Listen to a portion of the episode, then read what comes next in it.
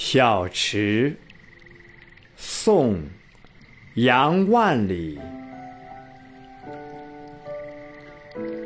泉眼无声惜细流，树阴照水爱晴柔。小荷才露尖尖角，早有蜻蜓立上头。这首《小池》是一首清新的小品，小巧精致，宛如一幅花草虫鱼的彩墨画。画面之中，池。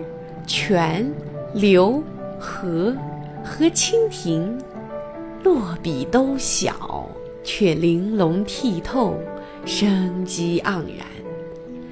笔触是那样的细，那样的柔，那样的富有情意。它句句是诗，句句如画，展示了明媚的初夏风光。自然朴实又真切感人，构成了一幅生动的小池风物图，表现了大自然万物之间的亲密和谐。开头两句：“泉眼无声惜细流，树阴照水。”爱晴柔，把读者带入了一个小巧精致、柔和宜人的境界之中。一道细流缓缓从泉眼中流出，没有一点声音。池畔的绿树在夕阳的照射之下，将树荫投入水中。明暗斑驳，清晰可见。一个“惜”字，化无情为有情，仿佛泉眼是因为爱惜涓滴，才让它无声无息地缓缓流淌。一个“爱”字，给绿树以生命，似乎。他是喜爱这晴柔的风光，才以水为镜，展现自己的绰约风姿。于是诗就立刻生动起来，变得有情有趣，富有人性。三四两句，诗人好像一位高明的摄影师。用快镜拍摄了一个妙趣横生的镜头。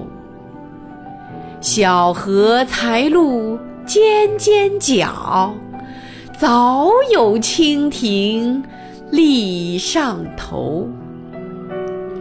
时序还未到盛夏，小荷刚把它的含苞待放的嫩尖儿露出水面。显露出勃勃生机，可在这尖尖的嫩角上，却早有一只小小蜻蜓立在上面。它似乎要捷足先登，领略风光。小河与蜻蜓，一个才露，一个早有，前后照应。逼真地描绘出蜻蜓与荷叶相依相偎的情景。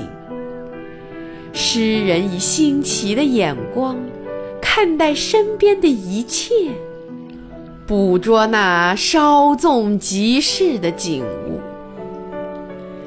诗人触物起心，用敏捷灵巧的手法。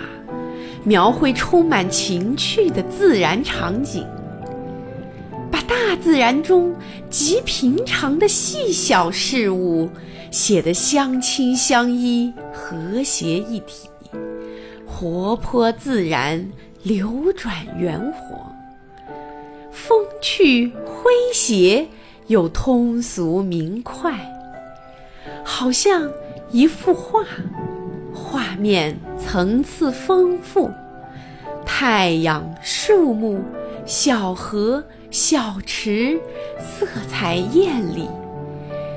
明亮的阳光，深绿的树荫，翠绿的小河，鲜活的蜻蜓，画面充满了动感，充满了诗情画意。